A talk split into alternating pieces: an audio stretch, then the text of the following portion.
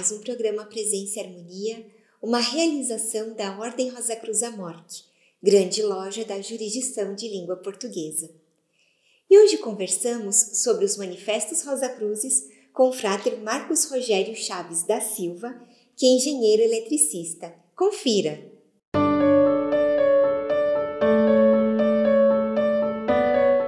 Frater Marcos Rogério, que bom para a gente recebê-lo mais uma vez aqui no programa Presença e Harmonia.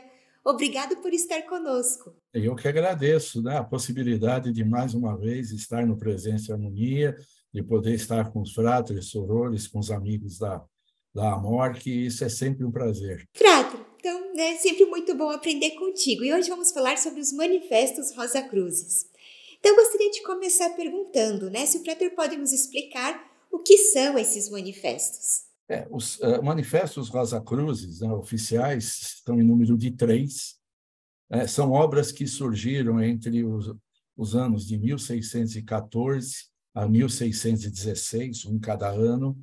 Né, na, foram uh, colocados, né, publicados ao mundo na cidade de Kassel, na Alemanha, né, é, mais ou menos a noro, noro, nordeste de Munique, né, para a parte nordeste de Munique, e esses uh, uh, manifestos, né, eles anunciavam ao mundo, né, a possibilidade de uma da existência de uma fraternidade capaz de trazer felicidade, capaz de trazer harmonia e capaz de ajudar o mundo a se modificar, né, a ser retificado, vamos falar assim. E é possível atribuir a um determinado acontecimento histórico a publicação dos manifestos do século XVII? É, existe uma, uma historiadora que escreveu muito sobre o movimento Rosa Cruz, eh, Frances Yates, uh, e ela até tem um livro chamado Iluminismo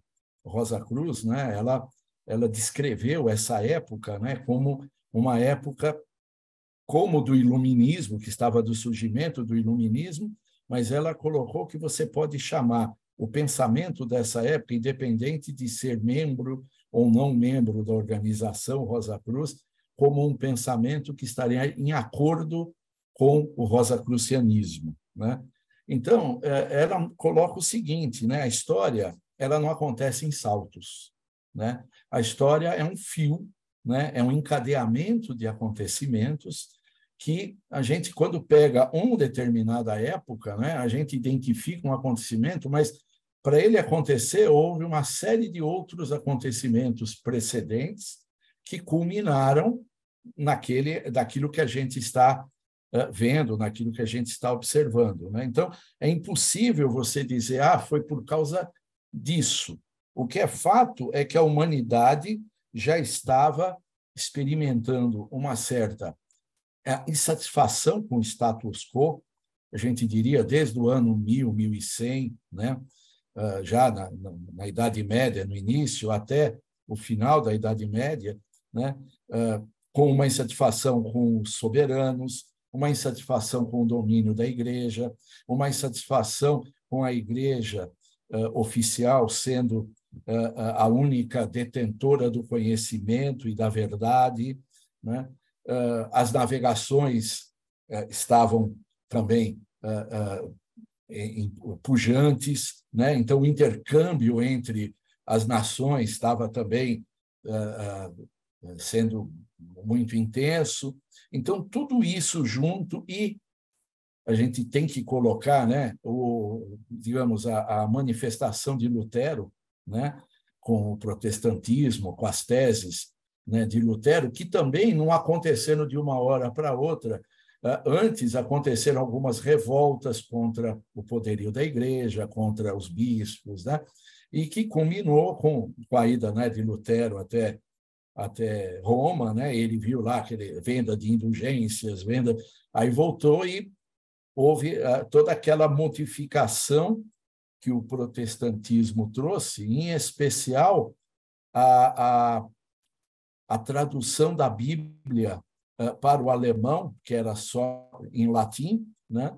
e isso foi possível porque também nessa época a prensa de Gutenberg estava uh, a todo vapor, então era possível imprimir né, mais folhas né, e para distribuição, e não era mais necessário só passar em caligrafia, né, os escribas passando de um para o outro. Tal. Então, tudo isso junto, e a, a educação do povo alemão, por causa do, do, do, dos protestantes que começaram, porque não adiantava ter a Bíblia em alemão se o pessoal não sabia ler. Então, tinha que ter a Bíblia, tinha que ter a escola dominical para ensinar o povo a ler, né, para que eles se estabelecessem uma ligação direta com Deus, uma ligação direta com o Criador. Então, a gente pode identificar que isso foi o, digamos assim, o ápice de um movimento que já vinha acontecendo, né? As coisas não acontecem assim por acaso, né? Tudo é um encadeamento. Né? E, Frater, quem escreveu os manifestos? E onde eles foram escritos? O Frater já comentou meio que na Alemanha, né? Mas em especial, quem os escreveu? Eles, eles foram escritos na Alemanha, uh, não nessa cidade que nós falamos no início, em Kassel, mas eles foram escritos numa cidade, essa sim, mais para oeste uh, de Munique. Eu tô, estou colocando Munique porque Munique é mais conhecido, então, para as pessoas geograficamente se mais ou menos né, se posicionarem. Então, é uns 250 quilômetros a oeste de Munique, né, fica a cidade de Tübingen, que hoje tem uma universidade muito famosa na Alemanha, a Universidade de Tübingen, e lá é, um, um erudito, cabalista, místico, alquimista, escritor, advogado, é, chamado é, Tobias Rees, né? ele fundou um grupo né? chamado o Círculo, eram os Amigos de Tübingen, que passou a se chamar o Círculo de Tübingen, né? Que mais tarde ele tiveram 12 pessoas nesse círculo, e um delas, uma delas para nós é de especial interesse, né, que é Johann Valentin Andrea, que é tido uh, como um grande colaborador dos três manifestos, mas em especial é, é, que assumiu, vamos dizer assim, publicamente a paternidade do terceiro, que foi o, as bodas uh, químicas de Christian Rosenkreutz, né? Então nós nós tivemos né, nessa nessa sociedade de Tübingen a, a materialização uh, de um sonho ou de algo que já vinha vindo lá de trás, porque naqueles movimentos que também depois deram origem ao, a, Lutero e tudo isso, né, você tinha uh, vários livros, vários autores escrevendo sobre uma utopia. Né? Thomas More, por exemplo, que é o mais conhecido né, das utopias, cujo nome, inclusive, é que era a utopia que deu a, a, a, origem à palavra que nós usamos hoje, que vem do grego, né? Ut é nenhum e topos é lugar. Então, utopia é lugar nenhum, quer dizer, algo que não existe, né? mas que serve de estrela, como os navegadores tinham a estrela do norte, serve de, de norte para nós, serve de objetivo já foi dito que quando, quando eu olho para o horizonte, eu dou dois passos em direção a ele e ele dá dois passos se afastando de mim. Né? Então, para que ir para o horizonte? Né? Porque a gente tem que andar. Então, é para andar. A gente tem que estar tá a caminho. Né? Então, é essa. E, e interessante que uh, existiam profecias que Deus mandaria sinais do céu. Em 1604, uh, aparece nos céus uma supernova entre duas constelações que nós não estamos muito acostumados aqui como brasileiros, a constelação do Serpentário e a constelação do Cisne. Né? A, a gente na astrologia não usa muito essas duas constelações, mas eles e entre essas duas apareceu esses sinais e foi tido como um sinal de que a era do Espírito Santo, a era do renascimento estava chegando. Né? Por isso que, mais uns quatro anos, Thomas Hess funda essa sociedade, depois de 1608 ou 9, Johann se junta a eles, para em 1614 os manifestos virem a público. E, Fred, então, comecemos a falar um pouco a respeito de cada um dos manifestos. O Frater pode então fazer um resumo para a gente a respeito do primeiro, Fama Fraternitatis? Eu vou tentar fazer um resumo bem, bem compensado, né? porque é, é, ele, é, ele é longo, ele é e apaixonante, né? mas até para dar um, digamos, uma curiosidade né, em quem está nos assistindo, para que pegue, existe um livro muito bom, editado pela grande loja, que é a trilogia Rosa Cruz, né?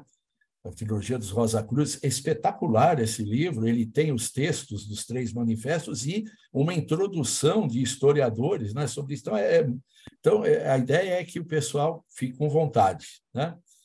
Uh, o manifesto uh, Fama Fraternitatis, ele conta a história daquilo que é chamado do pai Rosa Cruz, ou pai CR, Christian Rosenkreuz, cristão Rosa Cruz, cristão da Rosa e da Cruz, né?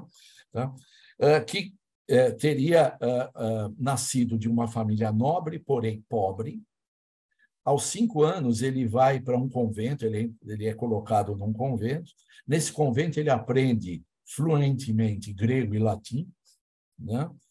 e com 16 anos ele resolve ir, ir para o mundo. Ele vai com um, um, seu preceptor, um mestre dele, e a, a, a ideia é ir para a Terra Santa, na realidade, ir para o Santo Sepulcro. Mas, no caminho, ele para em Chipre, né? a cidade de Chipre. É, a gente tem que entender que esses relatos, né, eles não são necessariamente para serem tomados ao pé da letra. Eles não são uma, uma história uh, uh, narrativa, mas eles são uh, símbolos iniciáticos que o buscador tem que achar ali dentro para aplicar em si próprio. Né? Então, Chipre, né, ele sai, aprende as coisas mundanas, né, grego e latim, que são as línguas da época, né, e ele sai e vai para Chipre, que no Império Romano era a maior fonte de cobre né, do Império Romano. O cobre está sempre ligado ao planeta Vênus. E o planeta Vênus é ligado ao amor. Tanto o amor carnal, mas especialmente, a, a depois disso, para o amor fraternal, fraternal e mais, digamos, num nível superior, o amor crístico. Então, ele sai dali, da, da Alemanha, sai do, do convento e vai, encontra o amor, o amor fraternal. O seu mestre morre. Né? Também é uma coisa interessante, porque a gente conhece aquele adágio, né? Quando o discípulo está pronto, o mestre aparece. Então, quando o discípulo está pronto, ele agora se torna o mestre. Né? Então, ele não tenha mais o mestre externo, mas o mestre interno. Aí ele desiste, né? ele está cansado, ele desiste de ir para a Terra Santa. E isso é interessante, por que, que ele pode desistir? E ele, em vez disso, ele vai para uh, Damasco, que está chamado no livro de Dankar, é o nome místico de, de Damasco. Bom, Damasco, quem foi que encontrou a figura do Cristo eh, nos evangelhos em Damasco? Né? Paulo de Tarso, né? Ele, ele encontra o Cristo, o Cristo ressuscitado em Damasco. Então, se ele estava indo para o Santo Sepulcro para ver onde o Cristo morreu, ele agora em Dancar, ele vai no caminho aonde está o Cristo ressuscitado e não o Cristo morto. Isso tem um significado esotérico bastante profundo, né? Ali ele aprende com os árabes, depois os árabes uh, dividem com ele um certo conhecimento, ele vai também para Fez, ele vai para outras cidades na África, e ele vê que é, os sábios ali daqueles lugares, eles permutam o conhecimento graciosamente. Diferente do que ele via na Europa, de então dele, que as pessoas que sabiam levantavam seu nariz, eu sou fulano de tal, eu sou, né? E você quer saber, ah, você não pode saber disso porque você precisa muito desenvolvimento, tal. Eles trocavam ideias para que todos crescessem juntos. Ele se maravilhou com aquilo. Aí ele volta para a Europa, depois de uns anos, e vai para a Espanha, porque ele vai querer fazer a mesma coisa. Ele vai querer chegar para o pessoal e falar: gente, esquece esse negócio de um é mais que o outro, vamos todo mundo ser igual. Só que ele é desprezado, o pessoal é, é, faz pouco dele, não dá bola, não ouve. Ah, os eruditos, ah, as universidades simplesmente galhofam dele. Né? Ele fica um tempo lá, chateado, tal, vai para a Alemanha, e na Alemanha ele cria uma, uma casa, né? Uh, diz o texto, né? onde ele pudesse guardar tudo aquilo que ele trouxe das viagens. Bom, o que ele trouxe da viagem foi conhecimento, né? Então ele criou uma casa, né? Uh, onde ele pudesse armazenar todo aquele conhecimento para as futuras gerações, já que aquela geração não estava interessada em compartilhar nada, né? E ele chama essa casa da casa do Santo Espírito, ou casa do Espírito Santo. Outros se juntam a ele, e quando a fraternidade cresce, né, e, começa a crescer, ele uh, chega a hora né, deles se separarem, cada um ir para um lugar para levar exatamente esse conhecimento do jeito que os árabes e aquele outro povo que ele tinha conhecido quando foi para Dankar e tal, faziam. Então, como eles iam se separar, né, eles fizeram um pacto.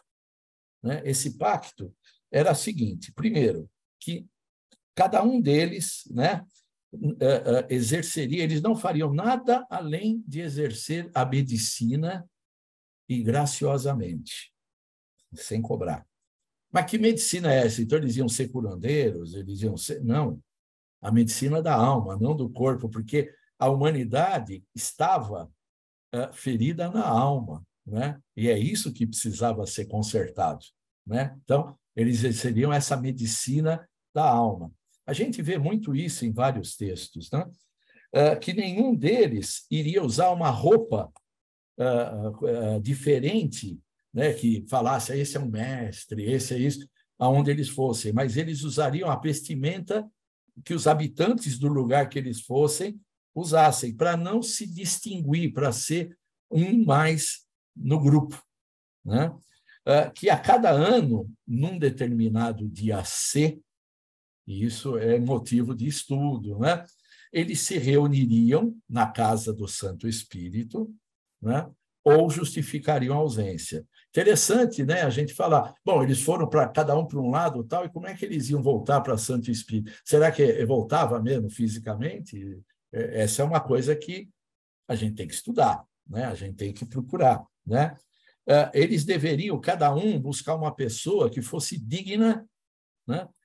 De sucedê-lo na sua quando da sua transição, quando da sua morte, né? Que a palavra CR, né? Seria a sua marca, o selo e o caráter que eles professariam e que essa fraternidade ficaria em sigilo, ficaria secreta né, por 100 anos. Né? Bom, isso foi indo, foi, foi caminhando, né, até que já aquele pessoal já tinha tudo falecido, né, já tinham tudo. E aí o que, que aconteceu? Uh, um deles ia reformar o prédio, eles não sabiam onde tinha sido enterrado o pai Rosa Cruz, eles iam reformar um prédio, um prédio que tinha a, a a, a, uma placa com o nome de todos os, que, os antecedentes. Né? Uma placa, olha só, de bronze. Bronze é a união do cobre né? E, e com, outros, com outro metal. Então, tem a ver de novo com Vênus, mas tem a ver com Saturno. E, então, tudo isso é simbólico. Quando eles tiram a placa, tinha um prego, eles acham uma porta que está escrito: em 120 anos eu serei aberta. Aí eles abrem e encontram o túmulo do pai Rosa Cruz. Perfeitamente mantido, perfeitamente conservado, com um livro na mão, um livro M e o livro T, o livro do mundo, Mundis Liber, e o, e o Theos Liber, o, o livro de Deus. Porque você tem que conhecer a natureza e tem que conhecer o Criador. Tá? E aí eles passam por uma série de, de de, digamos, de experiências, né, ali naquele, naquele túmulo e acham quatro palavras ou quatro frases que designam praticamente tudo a herança. Né? Não existe o vazio. O julgo da lei. A lei né, é aplicável. Evangelho, a liberdade do evangelho. E íntegra é a glória de Deus. Essas quatro palavras em latim estavam lá escritas no túmulo, fora outras tantas palavras, né? Então, eu vou parar por aqui, mas a gente tem muito mais a falar disso, mas a gente ainda tem mais dois manifestos para falar, então. Isso. E aí chegamos no segundo, né? Justamente no Confessio Fraternitatis. E qual seria o conteúdo deste segundo? É, o Confessio, na realidade, ele, é, ele foi escrito né, para é, é, tentar explicar para os eruditos, dar razões por que, que eles deveriam ler o Fama, estudar o Fama e se juntar ao, a, a, a, digamos, a essa, a essa fraternidade, se juntar a esse movimento. Né? É e, e o, o ele apresenta os estudos né, de uma maneira é, é, que, é, como é que eu posso te, te falar?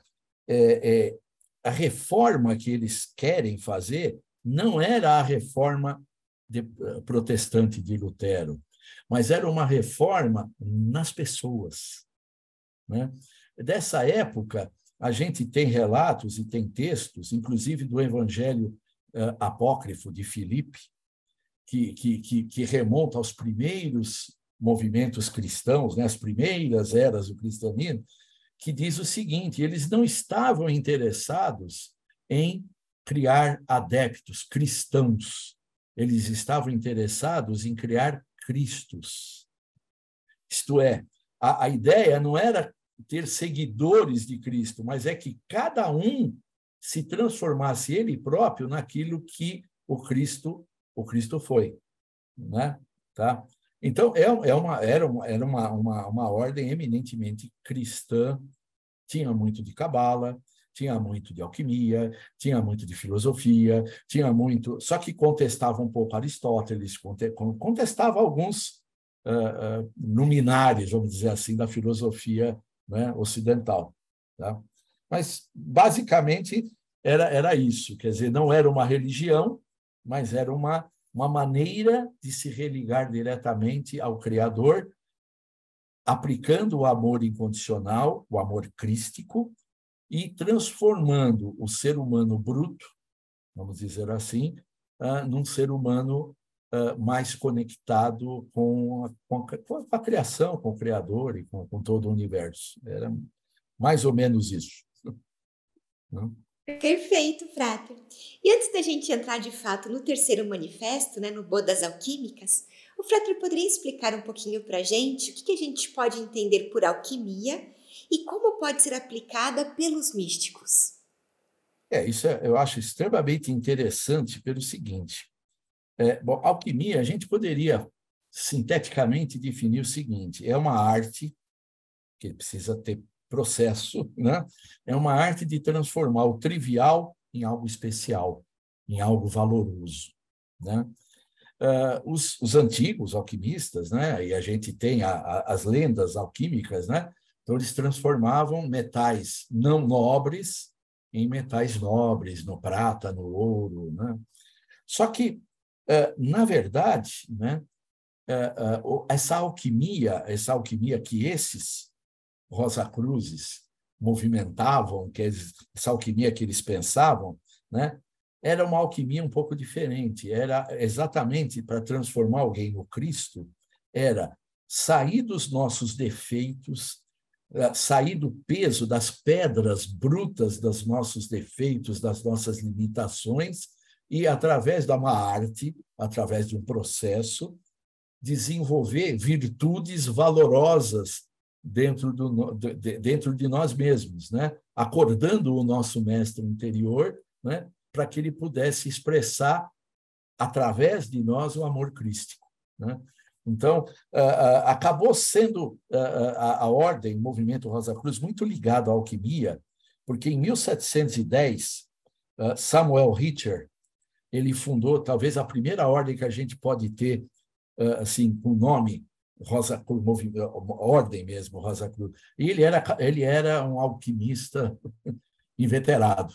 Então, acabou sendo meio sinônimo, a pessoa acabou, mas a alquimia é uma das vertentes, é um, né? porque a gente aplica alquimia nós mesmos. Né? Perfeito. E agora sim chegamos né, no terceiro é, no terceiro manifesto, e eu gostaria de pedir para o Frater do que, que, se trata, então, Bodas Alquímicas de Christian Rosenkreuz. É, aí é, tá? é, veja, é uma novela, mas é uma receita iniciática. Tá? Uh, essa receita iniciática, veja, o que, que é um casamento alquímico? Né? A, a ontologia Rosa Cruz nos conta que o ser humano é dual em essência e trino em manifestação. Tá? O que significa isso? Nós temos um espírito e nós temos uma matéria que se unem para o ser humano uh, uh, uh, existir neste, né, né, nesta, né, neste planeta, e a expressão dessa união é a alma. Então, apesar de ter duas partes, ele se expressa com três. Né? E a que se relaciona é essa terceira. Esse casamento, muitas vezes, o espírito e a matéria estão separados, eles estão meio que, como é que a gente pode dizer, a gente só olha para a matéria e não pensa no espírito. A, a, humanidade está materialista em exagero, né? Então, o que é esse casamento? Você tem o noivo e a noiva, você tem o espírito e a matéria nenhum pode mandar mais que o outro, nenhum é mais importante que o outro. Então você precisa promover esse essa união harmônica do espírito com a matéria. Então, para isso, ele escreveu, Johann Valentin André escreveu né, as bodas as bodas químicas ou alquímicas. Naquela época, a alquimia eles chamavam de química também, né? Quemia, quemia, né? que era a arte dos egípcios da, à margem do Nilo, tem toda uma história sobre a quemia. Então, ele, é, conta a história do pai Rosa Cruz, e começa assim, é, eu acho esse começo, a gente não vai poder falar, obviamente, de tudo, eu vou tentar pincelar três coisas que eu acho muito importantes. Começa assim, um dia, na véspera da Páscoa, eu estava na minha casa, a casa dele era numa montanha, então é elevada, né? Uh, depois de ter conversado com o Criador, como era do meu hábito, do meu costume, preparando um, um pão ázimo com o meu cordeiro pascal, quando ouvi um barulho. Então, olha só, véspera da Páscoa. A Páscoa, eh, na parte judaica, é o Pessar, é a passagem do anjo da morte no Egito, que levou os primogênitos, né? E na parte cristã, é a passagem do Cristo da morte à vida na, na ressurreição, no domingo de Páscoa. Não é?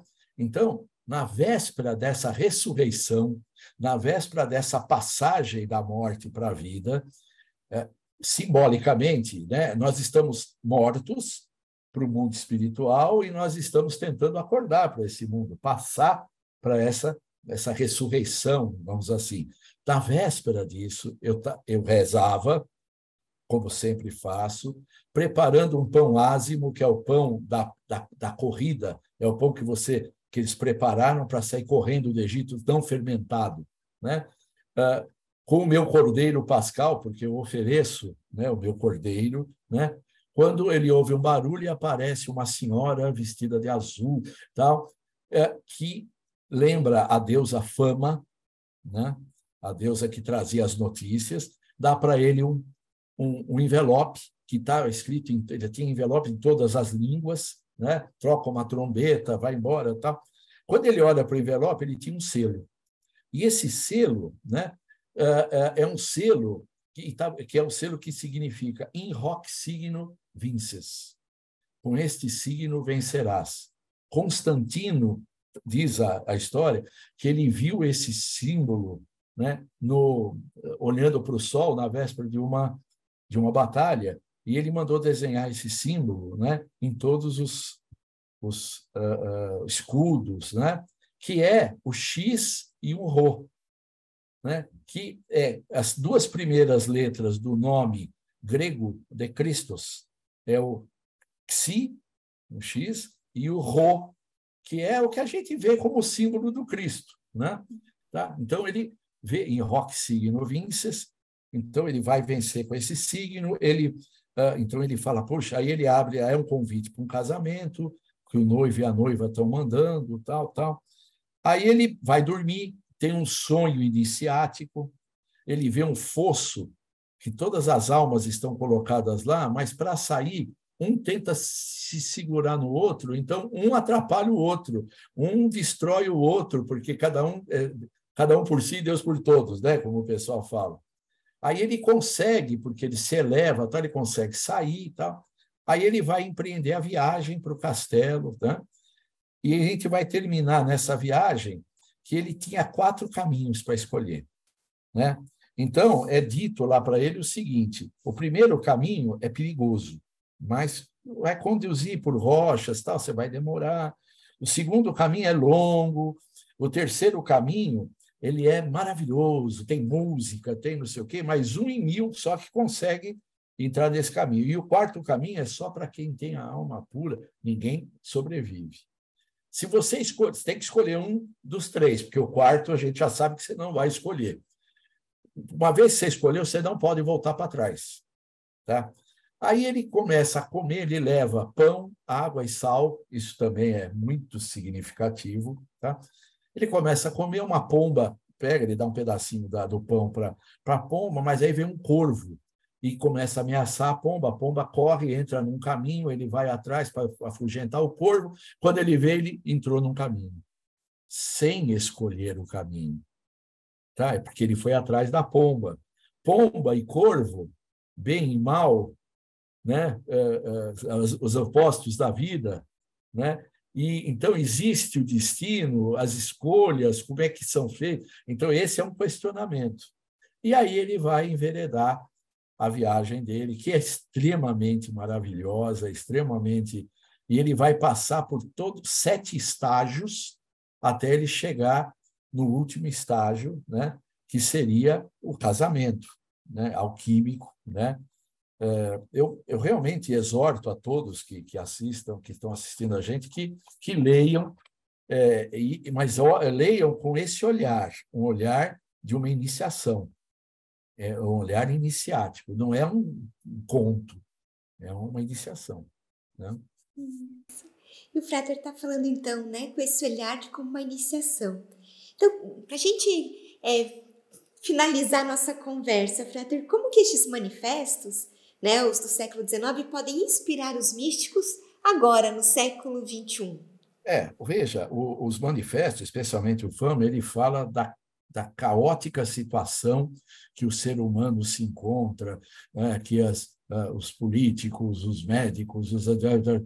Uh, acho que dá para achar algum paralelo com a situação atual que a gente vive, né? Então, uh, a gente vive exatamente a mesma situação, ou uma situação muito similar ou paralela àquela.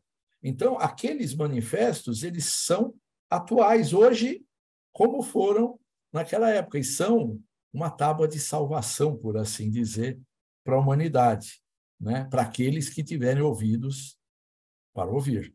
E, Frater, é, com base na mensagem né, dos místicos do século XVII, o que, que o Freta diria para um membro que acabou de se unir aos Rosa Cruzes? É, eu diria o seguinte: primeiro, sejam bem-vindos, né? E diria, afirmaria com uma convicção enorme interior que vocês se juntaram a uma fraternidade uh, que vai empreender, conceder que vocês empreendam talvez a maior jornada que vocês possam ter na vida, né? Porque não é uma jornada para ir para algum lugar, mas é uma jornada para ir para dentro de si mesmo, conhecer a si mesmo, melhorar a si mesmo e depois melhorar quem está em volta de vocês. Né? Então, eu acho que, que isso é uma, uh, nossa, é uma experiência fantástica. Né? Uh, requer trabalho, uh, nós não vamos, as dificuldades não vão desaparecer da vida de vocês, mas vocês não estarão de joelhos frente a essas dificuldades. Vocês conseguirão aquilo que a nossa organização chama de o domínio da vida. Né? Por quê? Porque você vai saber que aquilo que você planta hoje é o que você colhe amanhã. Então, você é o dono do seu destino, né? mas tem que trabalhar. Então, eu só posso dizer uma coisa: bom trabalho. Tá? só posso desejar e esperar isso. Né? E desejar que a paz profunda dos Rosa Cruzes esteja sempre com todos. Né? Bom, Frater, muito obrigada. Eu agradeço por compartilhar e por nos instigar também a buscar conhecer mais sobre os três manifestos Rosa Cruzes. Muito obrigada. Muito obrigado. Espero vê-los em breve. Aproveito para lembrar do nosso e-mail presençaharmonia.morc.org.br. É muito importante para nós essa via de comunicação que nós temos com você que nos assiste. Agradecemos a participação conosco hoje e até o nosso próximo encontro. Paz profunda!